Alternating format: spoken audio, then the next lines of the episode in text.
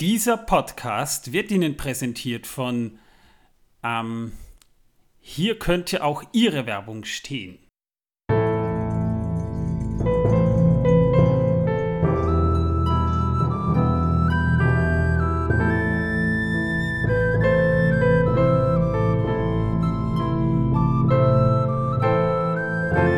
Megovanen, Melonin, küsst die Hand die Damen und grüß Gott die Buben. Herzlich willkommen zu Der Herr der Ringe pro Minute, der Podcast, in dem wir pro Folge je eine Minute aus dem Film Der Herr der Ringe, Die Gefährten von Peter Jackson, basierend auf John Ronald Rule Tolkiens Werk Der Herr der Ringe, besprechen.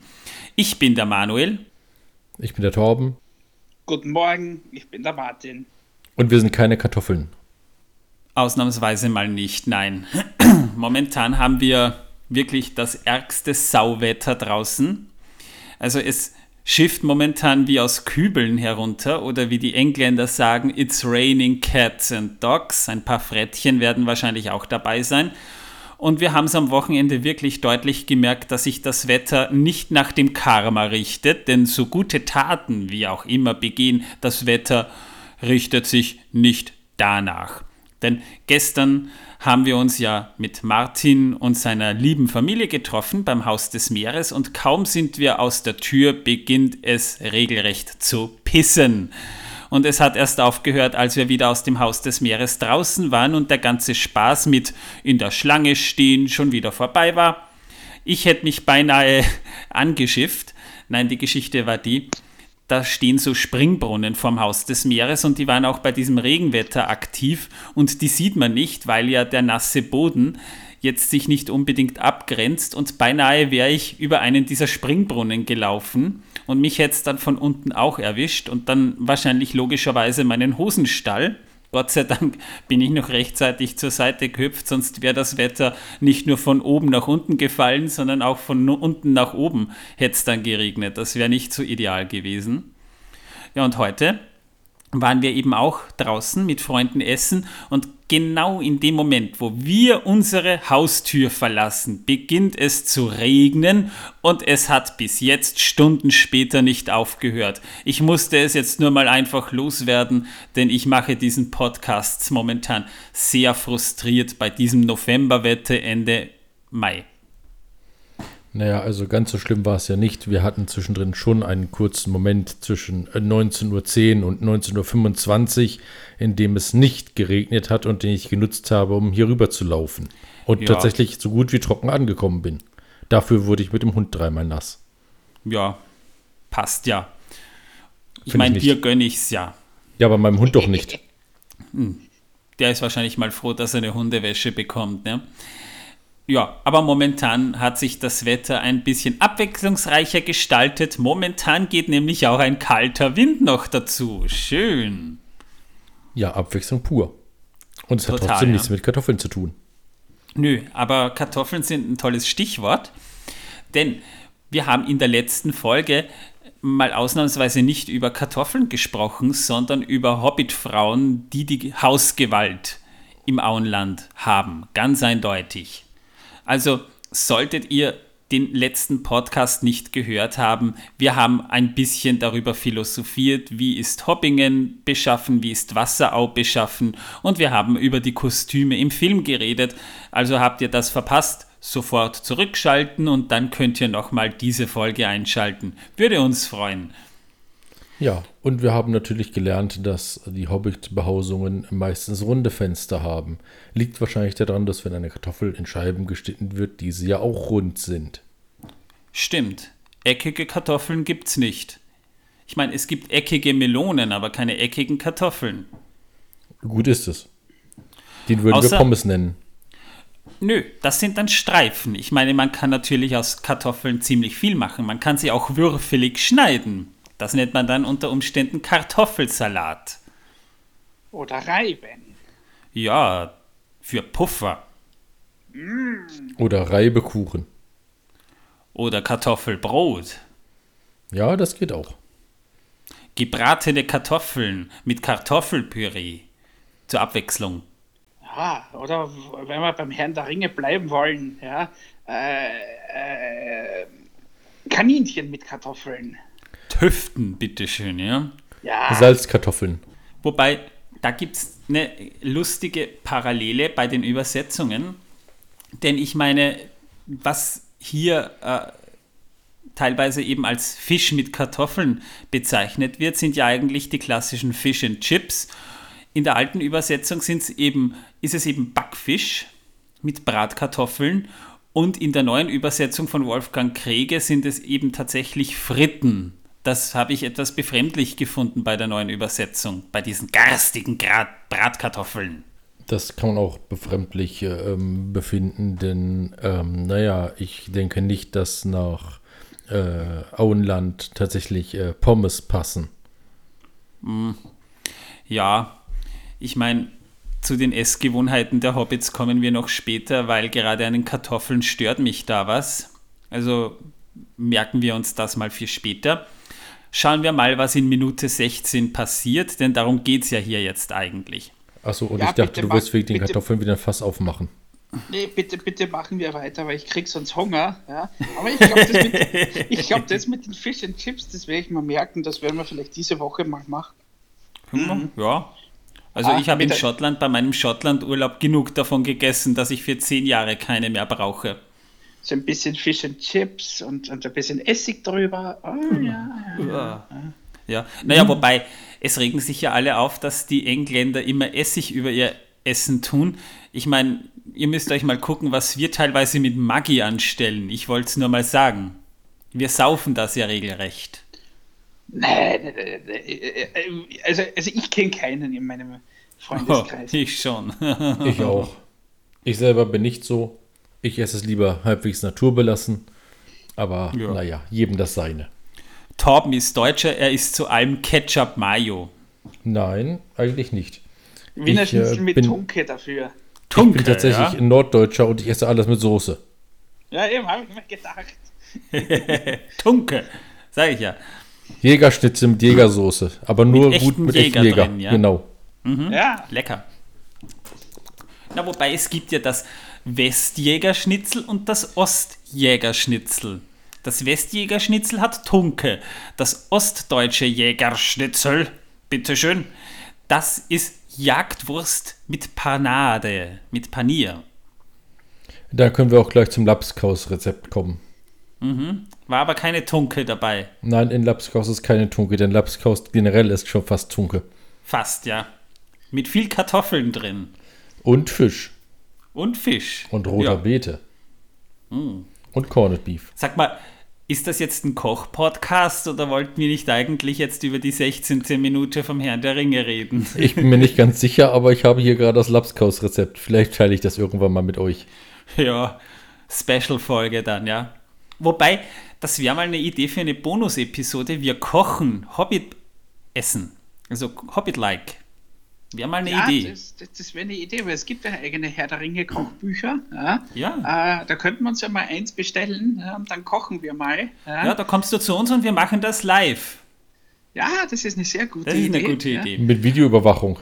Ja, Ja, und Ja. vor allem, ja, die anderen, die Zuhörer dürfen dann nämlich leiden, ja, weil sie dürfen dann nicht mit, sie sehen uns dann halt nur, ja, äh, und dürfen aber nicht mitessen. also wenn die uns beim Kochen beobachten, sind die wahrscheinlich sogar dankbar dafür.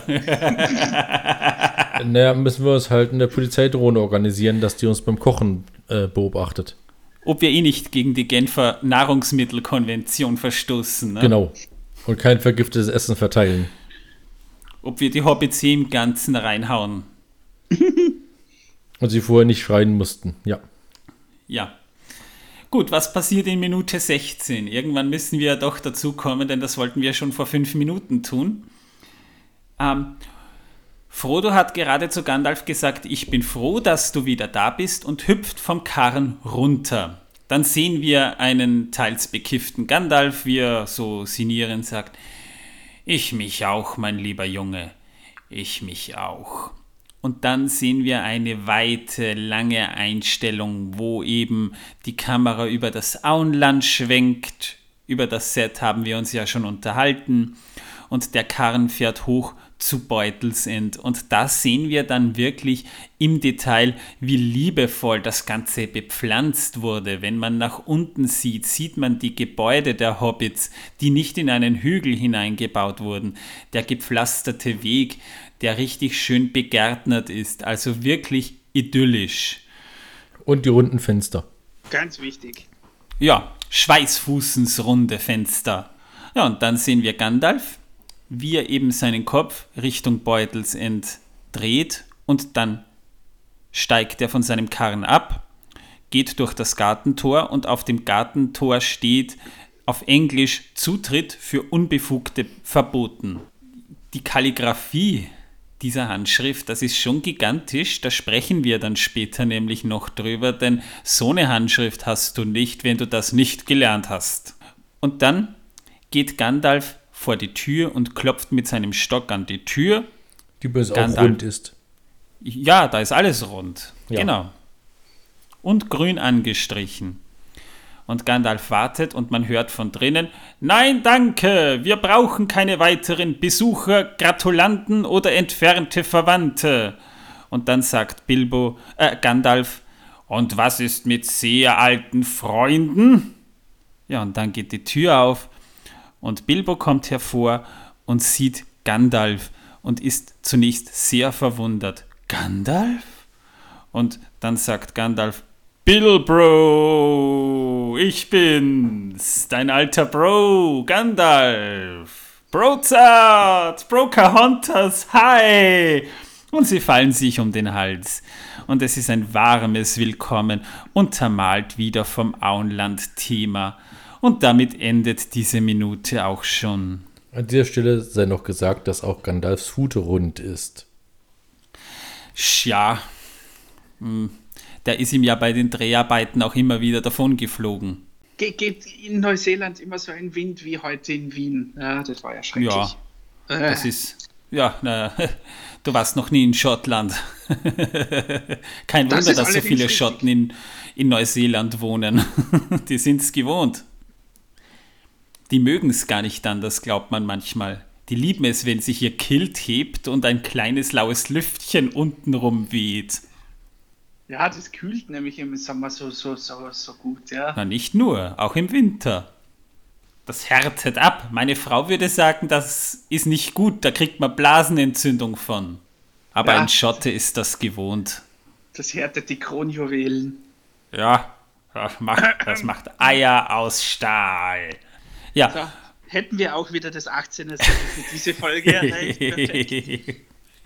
ich glaube, wir sind noch harmlos. Ich glaube, momentan gehen wir noch ab 12 durch. Ab 18 wären wir erst, wenn wir sie tatsächlich auspacken und herzeigen würden. jo, und wenn wir schon diese tolle Überleitung haben, wer ist Gandalf eigentlich? Ich meine, wir haben ja schon gesagt, wer oder was Gandalf ist, aber wir haben jetzt seine Biografie noch nicht beleuchtet. Wir haben sie von Schauspieler Ian McKellen schon beleuchtet, aber nicht von der Figur Gandalf. Das machen wir jetzt, das holen wir jetzt mal nach, weil es gerade passt. Gandalf ist eben ein Istari, also ein Maya, vergleichbar mit einem Engel oder Halbgott oder eben ein untergeordnetes Wesen unter den Valar, also den Göttern, kann man sagen.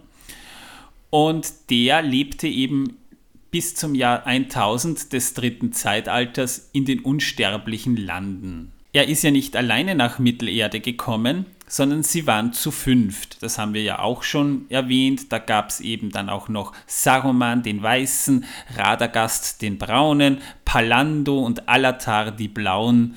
Ich habe es mir immer noch gemerkt, Martin. Brav. Na, bin schon was.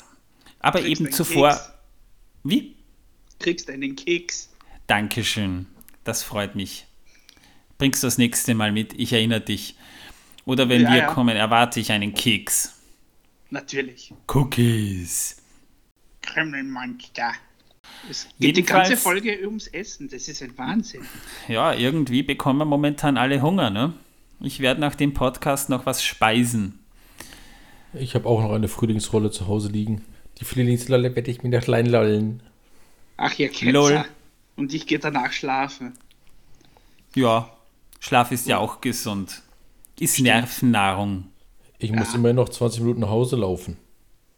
Naja, 10 Minuten, 12 Minuten, wenn es hochkommt. Seien wir Wenn fair, so weit wohnst kommt du nicht weg. rüber.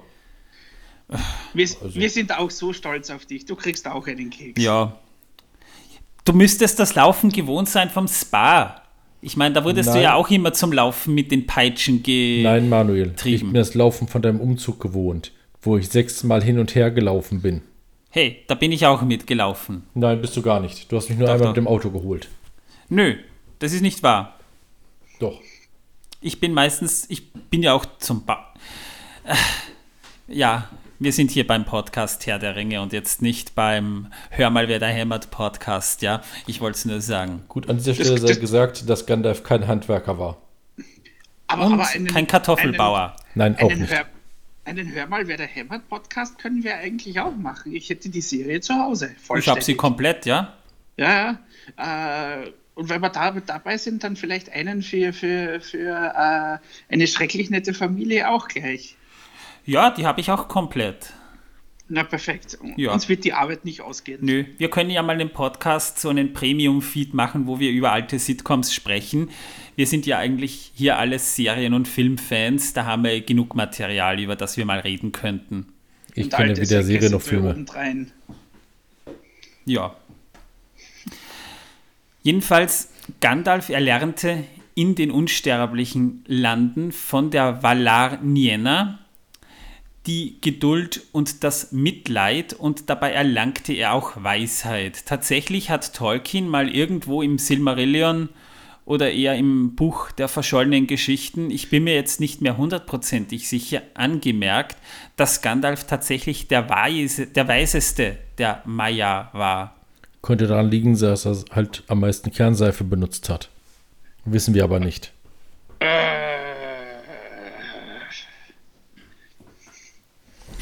Ja, und seine Weisheit macht sich ja doch wohl ein bisschen bezahlt. Er war vielleicht nicht der mächtigste, das war Saruman, aber der weiseste.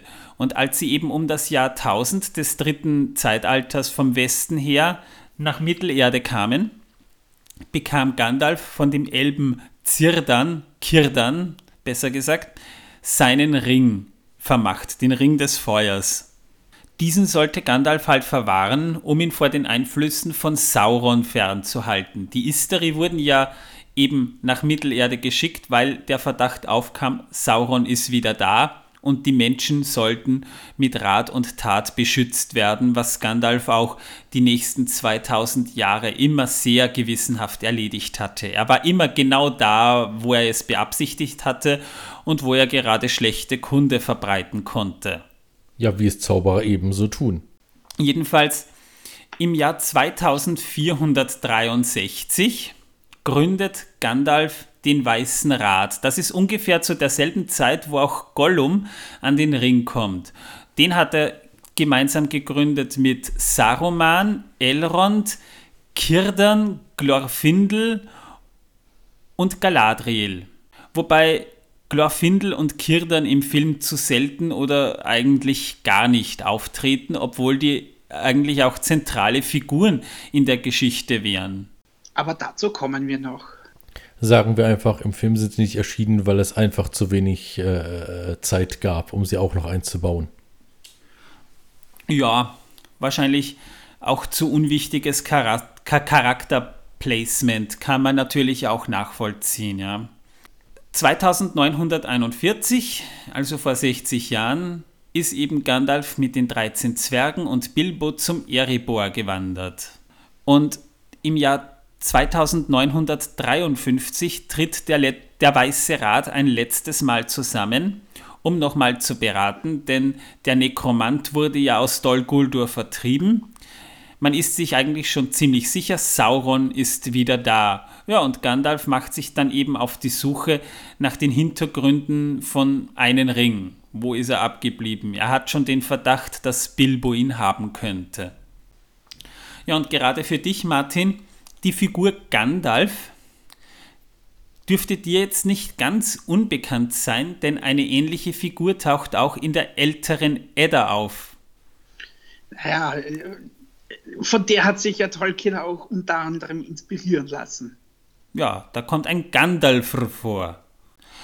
Ja, soweit ich das jetzt recherchiert habe, eben auch ein alter, weiser Mann, ist umstritten, ob man ihn als Zauberer bezeichnen könnte oder eher als weisen Führer in der Not, wie man dieses Motiv ja auch in anderen Heldenreisen wie der Kalevala zum Beispiel auch findet, von der sich ja auch Tolkien ein bisschen inspirieren hat lassen.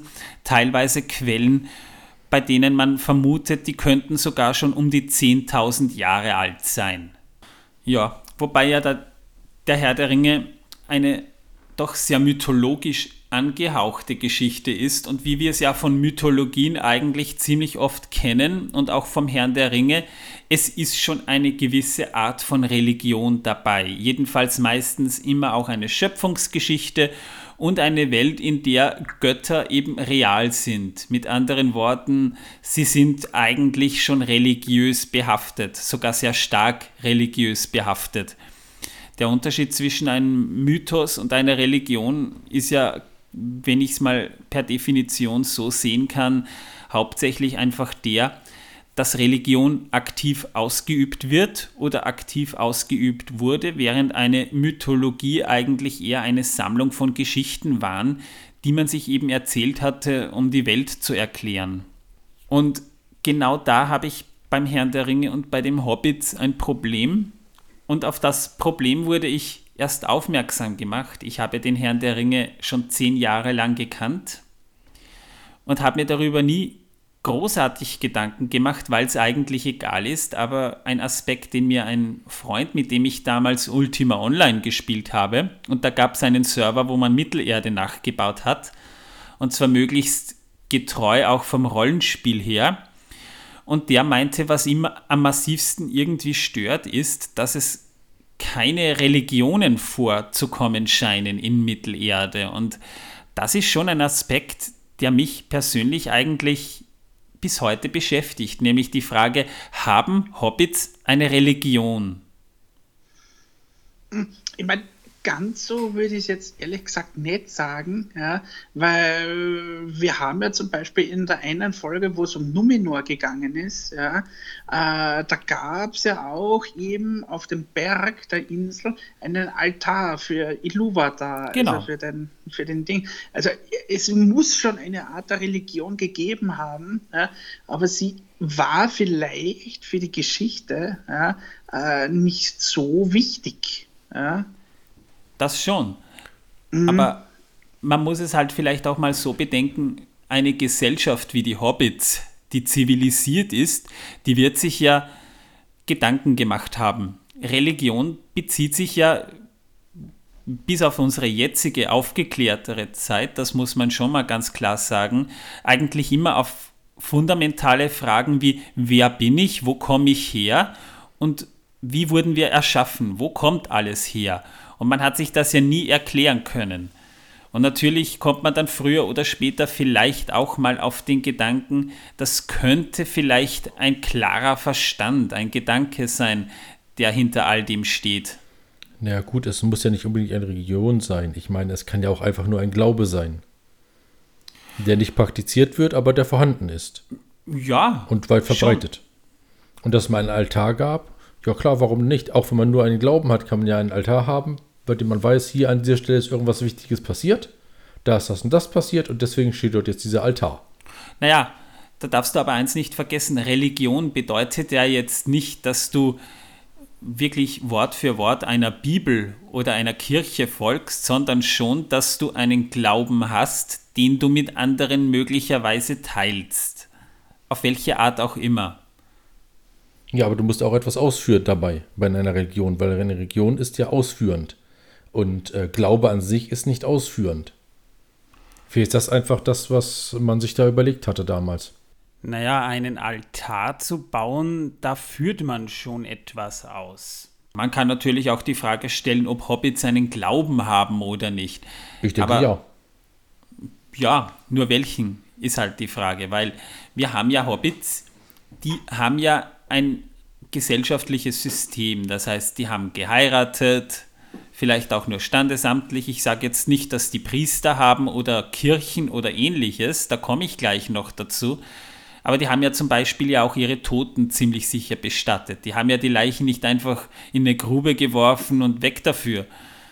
Das kann ich mir nicht vorstellen. Und man hat sich vielleicht auch, weil Hobbits ja auch trauern, Gedanken darüber gemacht, ob es vielleicht ein Leben nach dem Tod gibt. Denn auch das ist im Silmarillion ja auch thematisiert worden auf die eine oder andere Art. Ja, vielleicht glauben sie an die große Kartoffel und ihre nach äh, ihre Hinterbliebenen oder vielmehr ihre Toten äh, werden zu Kartoffeln. Der weißt Kreislauf du? des Lebens. vielleicht hat man sich aber auch gar keine Gedanken darüber gemacht oder vielmehr Tolkien sich keine Gedanken darüber gemacht, weil es einfach für die Geschichte an sich nicht wichtig war.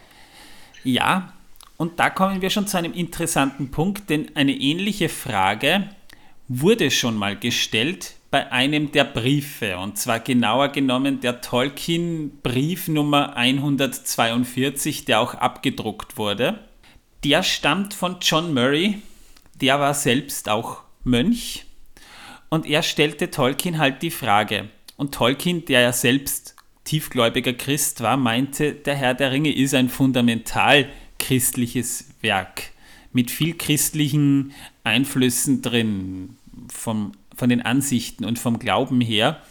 Und das glaube ich auch. Er meinte halt, äh, der Hobbit und die Hobbit-Kultur, die ist sehr naturverbunden. Das heißt, der Glaube ist sehr organisch, weshalb es dort auch keine Kirchen und ähnliches gibt. Das heißt, die Götter sind da, die sind existent und von daher gibt es auch keine religiösen Rituale. Das kann ich mir zwar schon vorstellen, aber im Silmarillion, wie Martin ja vorhin schon angesprochen hat, wo es eben Altare gab, in Numenor und wahrscheinlich eben auch in Gondor, wo eine gewisse Religion andeutungsweise ja auch tatsächlich in der Gegenwart der Handlung noch praktiziert wird. Also Religion dürfte es auf die ein oder andere Art und Weise schon geben. Stimmt, weil in Minas Tirith sieht man ja die Krypta, wo die, die früheren Truchsessen oder die Könige bestattet wurden. Ja, ja nicht nur. Also, äh, nee, stimmt, nicht nur, aber, aber ja, das sieht, das sieht man sogar in den Filmen dann. Ja. Genau. Das mhm. heißt, solche Bestattungen sind ja in den allermeisten Fällen schon früher gewesen und immer noch religiös motiviert. Also sogar die Steinzeitmenschen hatten schon religiöse Rituale, wie sie ihre Toten bestattet haben. Und ich kann mir jetzt nicht vorstellen, dass gerade die Hobbits als einziges Volk in Mittelerde das nicht praktiziert. Denn wir sehen sie auch bei den Zwergen. Stimmt. Mhm. Oder dann im, im, zweiten Teil sieht man sogar dann, dann, dann in Rohan auch. Ja? Mhm. Die ja. Hügelgräber stark kulturell angehaucht, das Ganze auch, ja. Äh, oder, oder im Buch eigentlich, im ersten Teil, äh, im Buch äh, auch, die, die, die, die, wo, wo die Hobbits dann quasi zu den Hü Hügelgräberhöhlen äh, Höhen kommen. Ja? ja, das wird noch ein sehr spannendes Kapitel übrigens, das wir irgendwann auf jeden Fall noch in einer, ich befürchte es schon extrem langen Episode besprechen werden. Also das ja. war jetzt schon leichtes Foreshadowing. Aber wir haben hier schon Hinweise und Hobbits gehören ja quasi zum Stamm der Menschen. Es ist eine Unterart der Menschen. Die sind ja jetzt nicht so verschieden wie Zwerge, Menschen und Elben, sondern die sind schon tatsächlich Menschen. Und Menschen sind ja die Zweitgeborenen, Iluvatars. Das heißt, wir haben zunächst mal die Elben, die Erstgeborenen, die nicht sterben können. Also auch wenn ihre physische Gestalt stirbt, kommen die im Segensreich im Westen wieder zurück. Die sind nicht tot, die sind nur quasi äh, wieder am Startpunkt. Oder die werden dann wie im Computerspiel, wenn du da stirbst, kommst du halt dann, ja, kommst du dort raus. Die werden respawned. Ja, genau, ist so. Ja, und die Zwerge, die werden wiedergeboren. Das heißt, Durin ist ja quasi eine Reinkarnation des vorhergehenden Durin. Und die haben ja auch ihren Glauben an Ulmo. Den beten sie ja an. Und das wird auch im Silmarillion da und dort auch mal erwähnt. Und deswegen kann ich mir nicht vorstellen, dass gerade die Hobbits keine Religion haben. Ich glaube, Tolkien ist bewusst nicht darauf eingegangen, weil er sich diese Komplexität, diese Komplexität nicht antun wollte. Kann ich verstehen. Aber ich finde es schwierig, also für mich persönlich ist es einfach sehr schwierig, jetzt mir nicht vorzustellen, dass Hobbits nicht auf eine gewisse Art und Weise religiös sind. Und wenn es nur eine Naturreligion ist. Ja, aber da seid ihr, liebe Zuhörer, natürlich solltet ihr vielleicht anderer Ansicht sein, was ja gut ist. Äh, könnt ihr euch gerne einbringen und uns vielleicht auch da ein bisschen Nachricht zukommen lassen über Facebook zum Beispiel. Wir haben einen Facebook-Auftritt. Ja, und da könnt ihr euch gerne auch mit einbringen und wir sind natürlich auch gerne bereit, das dann im Podcast nochmal etwas breiter zu treten. Eine andere Frage aber, die sich mir stellt und die ist vielleicht gar nicht so äh, wenig gravierend, aber es wird einfach nicht erwähnt, welche Jobs haben Bilbo und Frodo eigentlich? Ja, Bilbo ist Onkel und Frodo ist Neffe. Boah, das hört sich nach einem harten Job an. Ja, aber voll. Ja. ja. Ich meine, wir wissen ja, Hobbits arbeiten ja dennoch. Es gibt unter den Hobbits Bauern, es gibt unter den Hobbits eben Gasthausbesitzer, Gärtner. irgendjemand muss ja auch das Bier brauen, das Pfeifenkraut, Postämter, Landbüttel, Müller. Müller und Journalisten. Ja. gibt es eine Zeitung. Ja, stimmt. Die haben ja auch eine Zeitung wird jedenfalls im Hobbit erwähnt, dass er hier Zeitung liest, ja. Wahrscheinlich wird das dann per Post rumgereicht. In jedenfalls, die Hobbits haben sehr wohl ein System mit Berufen, wo eben jeder seine Aufgabe hat. Ist ja auch nachvollziehbar. Wir sind in einer mittelalterlichen Fantasy-Welt. Aber gerade bei Bilbo und Frodo bekommen wir nicht mit, was die gelernt haben oder was die gemacht haben. Ja, sie sind reich und Bilbo konnte sich mit 50 Jahren schon zur Ruhe setzen. Aber wenn man es im Wesentlichen mal betrachtet, muss ja Frodo auch was gelernt haben. Ich meine, nur weil er mit Geld aufgewachsen ist, wird er sich jetzt nicht die ganze Zeit einen faulen Lenz gemacht haben. Ja, aber Bilbos Zweitjob ist ja klar, ne? Meisterdieb. Ja. Gut. Ja, das ist ein Nebeneinkommen. Im wahrsten Sinn des Wortes. Wenn ein Dieb war. Ja, ist so. Wobei, er war ja nie wirklich ein Dieb. Nein. Er hat ja quasi für die Zwerge die Drecksarbeit erledigen dürfen. Für die sie zu plump waren oder zu blöd. Oder aber, einfach zu grobschlächtig. Ja, aber ich meine, Bilbo kommt aus gutem Hause mit viel Geld, aber auch Geld ist nicht unerschöpflich. Und ich glaube jetzt kaum, dass er das bei einer Bank angelegt hat oder das bei Aktienhandel gezockt hat. Ja, das kann ich mir nicht vorstellen. Also er wird sicher irgendwas getan hat, um sich abzusichern, damit er ein Einkommen hat. Und genau da kommen wir ja dann zu einem ganz interessanten Punkt, den ich im Film gesehen habe. Den Hinweis, ich bin mir ziemlich sicher, Bilbo hat Kalligrafie-Workshops gegeben. Guckt euch mal seine Handschrift an. Und das Schild am Tor. Ja. Also, mhm ich bin mir ziemlich sicher, der Typ hat sich am Abend sein Zeug geschnappt, hat sich da so in den Versammlungssaal gestellt und hat interessante Hochschulhobbits in Kalligrafie unterrichtet. Er hat ja auch Sam das Lesen und Schreiben beigebracht, also ich könnte mir vorstellen, dass er Lehrer ist. Es müsste auf jeden Fall ein Schulwesen geben unter den Hobbits. Natürlich. Ja. Ja. Irgendwie müssen die Hobbits sicher lesen und schreiben und ziemlich sicher auch das Rechnen in einem doch eher komplexeren System, das müssen die ja irgendwo hergelernt haben. Also dumm sind die Hobbits definitiv nicht. Jedenfalls nicht alle. Ja, gut. Bei anderen ist man jetzt vielleicht nicht ganz so überzeugt, aber im Allgemeinen ist halt die Frage gewesen, oder ist halt die Frage klar, was könnten Bilbo und Frodo gemacht haben? Und bei Bilbo kann ich mir vorstellen, dass er als Lehrer tätig war. Dann war Frodo bestimmt äh, ein äh, Yoga-Coach oder so. Wieso Yoga-Coach? Na, schau dir mal seine Füße an. Ach, du meinst, weil er so hübsch war? Äh, nein, wegen den schönen Haaren da drauf, wie schön die gebürstet sind. Naja, vom, als Hobbit-Friseur vielleicht. Wobei die haben so krauses Haar. Ich glaube nicht, dass die sonderlich viel Wert darauf legen, dass sie sich die Haare bürsten. Das glaube ich auch nicht. Ja, und sie sind beide Junggesellen. Also es ist jetzt nicht bekannt, dass Bilbo oder Frodo eine Frau hatten oder irgendwann mal was am Laufen hatten. Sie sind auch keine, eindeutig keine Playboys, denn das würde sich im Auenland auch herumsprechen. Bilbo ist bekannt dafür, dass er tolle Feste schmeißt, ja, okay. Also als Eventmanager könnte ich ihn mir auch noch vorstellen, aber nicht als Playboy.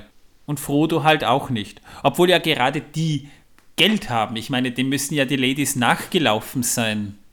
Hä? Die Sackhartbeutlins. Nö, die nicht. da kommen wir noch dazu. Die sind eher neidig, aber denen sind die jetzt nicht unbedingt nachgelaufen.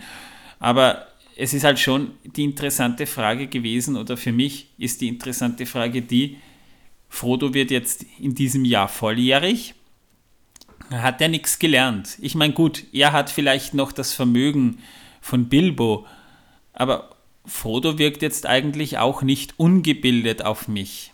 Da kann man auf jeden Fall drüber diskutieren. Vielleicht habt auch ihr, liebe Zuhörer, eine Idee, was Bilbo und Frodo beruflich gemacht haben. Wir wissen es jedenfalls nicht. Schaut euch nicht so aus, als ob da noch irgendwas irgendwann einmal zutage kommen würde. Ja? Nö, das haben das hat Tolkien sehr offen gelassen und es findet sich auch in den ergänzenden Quellen kein Hinweis darauf. Und war bestimmt auch nicht wichtig für die Geschichte. Hm, sag das nicht. Also, ich will jetzt nicht sagen, dass Tolkien nicht, ich meine, wir lieben alle Tolkiens Werk, aber er hat teilweise nicht unbedingt gute Charakterausarbeitungen geschaffen. Also, es sind sehr viele Sachen offen, die durchaus eine gewisse Rolle spielen. Also Bilbo und Frodos Biografie, die ein bisschen über das hinausgeht, was wir aus den Büchern live sehen, wäre schon fein gewesen.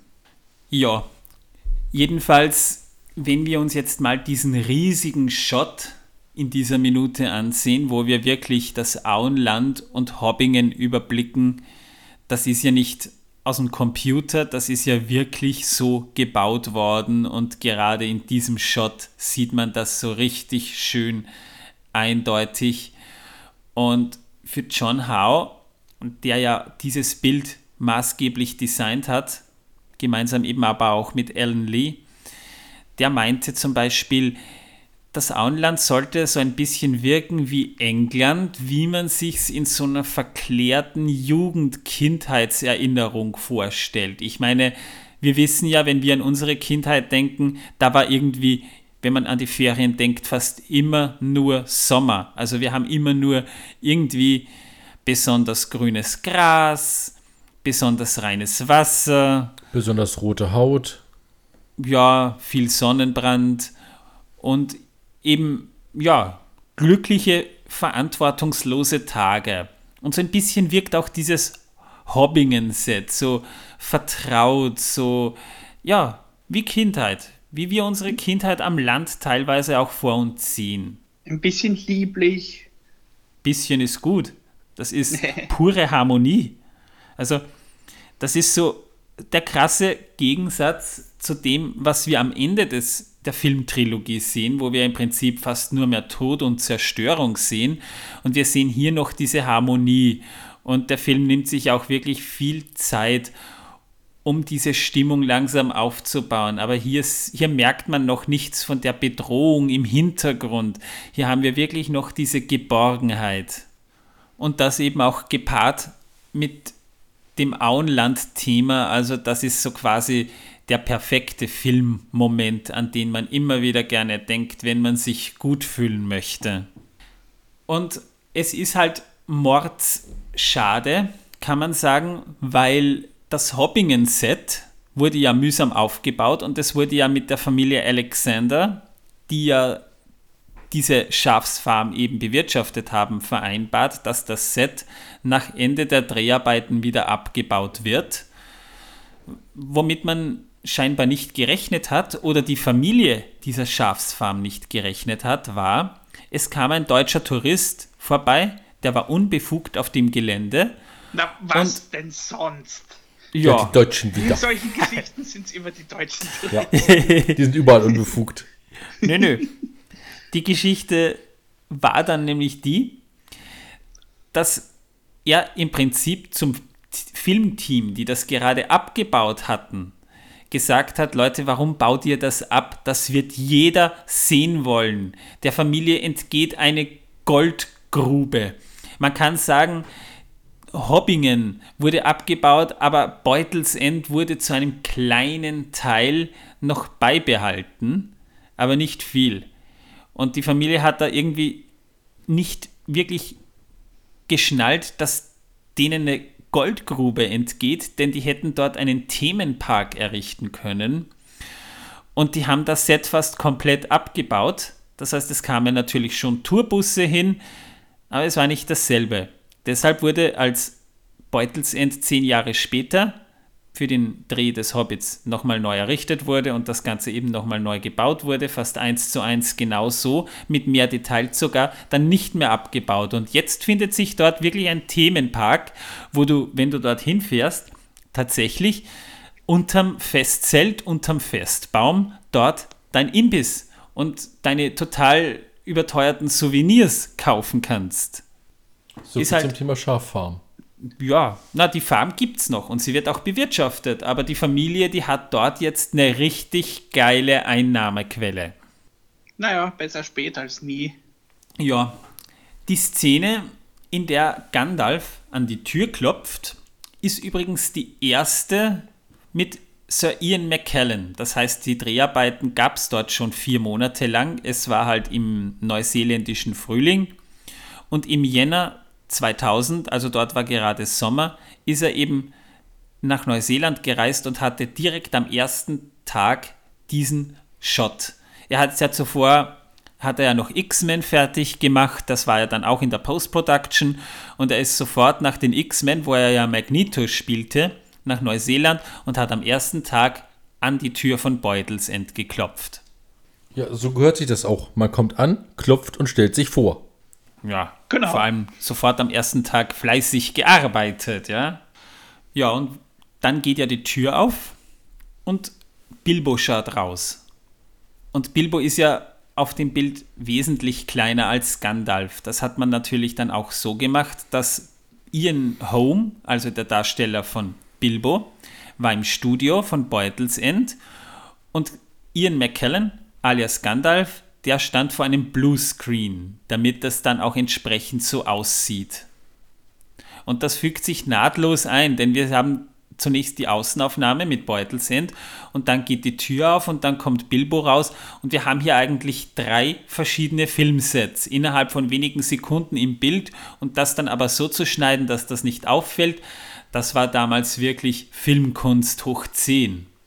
Man darf ja nicht vergessen, äh, wir haben ja auf Mata Mata oder der Schafsfarm dort ja eigentlich nur Beutelsend von außen. Du kannst von außen nicht reingehen, aber im Studio wurde Beutelsend ja trotzdem gebaut und da kann man hineinziehen. Und das ist eben das, wo ich persönlich sagen muss, das sieht schon ziemlich genial aus. Da hat man wirklich toll getrickst. Das hat man so gut gemacht. Das staune ich heute noch. Ja, und wir sehen hier eben die beiden Ians, die uns auch in den nächsten Folgen noch weiter begleiten werden, weil die dann eben eine lange, schöne gemeinsame Szene haben, wo auch sehr, sehr viel getrickst wurde. Und das gehört zum aufwendigsten, was wir im Herrn der Ringe zu sehen bekommen. Jedenfalls hat Ian McKellen immer gesagt, die Arbeit mit Ian Home auf der Theaterbühne, die haben ja schon seit sie jung waren öfter mal zusammen gearbeitet haben, war die beste Zeit seines professionellen Lebens. Also Ian McKellen und Ian Holm kennen sich schon von vorher und die haben auch beide oder hatten, weil Ian Holm ist ja leider mittlerweile verstorben, eine hohe Meinung voneinander. Und das finde ich eigentlich auch schön, dass man das, auch wenn sie teilweise wirklich räumlich getrennt voneinander gedreht haben, obwohl sie zusammen waren, da merkt man einfach, das sind Schauspieler vom selben Schlag. Das ist Königsklasse. Und beide Schauspieler wurden ja auch von der Queen Elizabeth geadelt für ihr Schaffen. Mit Recht, muss ich mal dazu sagen. Aber ich will mich jetzt natürlich nicht in Lobhudelei vergehen. Wir sind nämlich eigentlich jetzt auch schon durch mit dieser Folge und das war doch eine sehr intensive Folge, vor allem weil ich mittlerweile wirklich einen gewaltigen Hunger bekommen habe. Ja, Also ich werde mir zu Hause erst, wenn ich wieder da bin, in 15 Minuten, einigen wir uns auf 15 Minuten Weg, ja, 15 Minuten, äh, ein paar Bratkartoffeln in die Pfanne hauen. Ja, was denn sonst? Ich dachte Frühlingsrollen. Aber Hobbit-like bitte mit Backfisch. Ja, Fish and Chips. Ich dachte mit Kräuterbutter. Geht auch. Oder beiden. ja, Backfisch habe ich leider nicht da. Wow, gebratener Thunfisch mit Kräuterbutter. Mm. Und Pfefferminzsoße, ne? Hervorragend. Ihr könntet da mal Das was anderes probieren. Äh, das könnte ich euch. Ja, das ist schwer zum Transportieren. Ja. Äh, es gibt da nämlich auch eine Steinpilzbutter. Wow. Ja, Habe ich auch schon selbst gemacht. Oh. Hört oh, auf. ja. Das ist was, das ist was Geniales, ja. Also wir machen wirklich mal einen Koch-Podcast, ja. Hobbit-Essen kochen wir dann. Und Lembas müssen wir auch mal machen. Ja, aber da können wir nicht so viel essen, von den Lampas zumindest. Ich hätte jetzt gerade eine Idee, wir könnten eine Umfrage starten. Und zwar, wir haben ja schon vor, in, zum 25. eine Bonus-Episode zu starten. Wir haben da sogar schon einen Vorschlag bekommen von Finn. Der hat mir sogar eine Sprachnachricht geschickt. Hi, ich hoffe, du hörst das, Finn. Und zwar, die Idee wäre, wir könnten abstimmen lassen, welche zwei Bonus, von welcher zwei dieser Themen wir eine Bonusfolge machen. Entweder wir kochen wie die Hobbits oder wir reden über den Herrn der Ringe im Computerspielen. Also Mittelerde in Computerspielen, wo wir es da finden. Und da könnten doch dann die Hörer abstimmen. Was meint ihr? Und vor allem, wenn es wirklich das Kochen wie die Hobbits wird, ja, äh, das geht ja dann noch weiter, ja. Und zwar dann auch fressen wie die Hobbits und saufen wie die Hobbits. Na, saufen wie die Zwerge. Ja, okay. Es wird noch Zwerge. besser. Da machen wir dann eine, eine Live-Folge aus einer Zwergentaverne, ja. In diesem Sinne, ich wünsche euch was. Ja, aber du verabschiedest dich, bevor ich jetzt überhaupt noch angekündigt habe, was in der nächsten Folge vorkommt. Also Das da musst ja du ankündigen, nicht ich. Ja, ne, du hast dich ja schon verabschiedet. Na dann schlechte, vierte. Ja, geh. Geh. In der geh. nächsten Folge reden wir mal über die Biografie von Bilbo Beutlin. Also wir klären mal, was er in seinem Leben bis dato gemacht hat. Jetzt unabhängig davon, dass wir noch immer nicht wissen, was er für einen Job hat. Erklären ein bisschen, wie man das mit den Größenverhältnissen gerade in dieser Beutelsend-Szene gemacht hat. Denn das ist eigentlich auch eine Sache, die habe ich zwar schon teilweise angeteased, aber da können wir noch etwas detaillierter drauf eingehen. Und wir werden dann natürlich auch klären, wie weit die Freundschaft von Bilbo und Gandalf eigentlich reicht. Denn eigentlich hat das ja auch einen wesentlichen Teil der Handlung ausgemacht. In diesem Sinne wünsche ich euch auf jeden Fall viel Spaß. Ich hoffe, ihr hattet genau so viel Freude wie wir an diesem Podcast. Grüß Gott die Damen, Servus die Burm. Ciao. Ja, da geht's halt essen, ihr Lauser.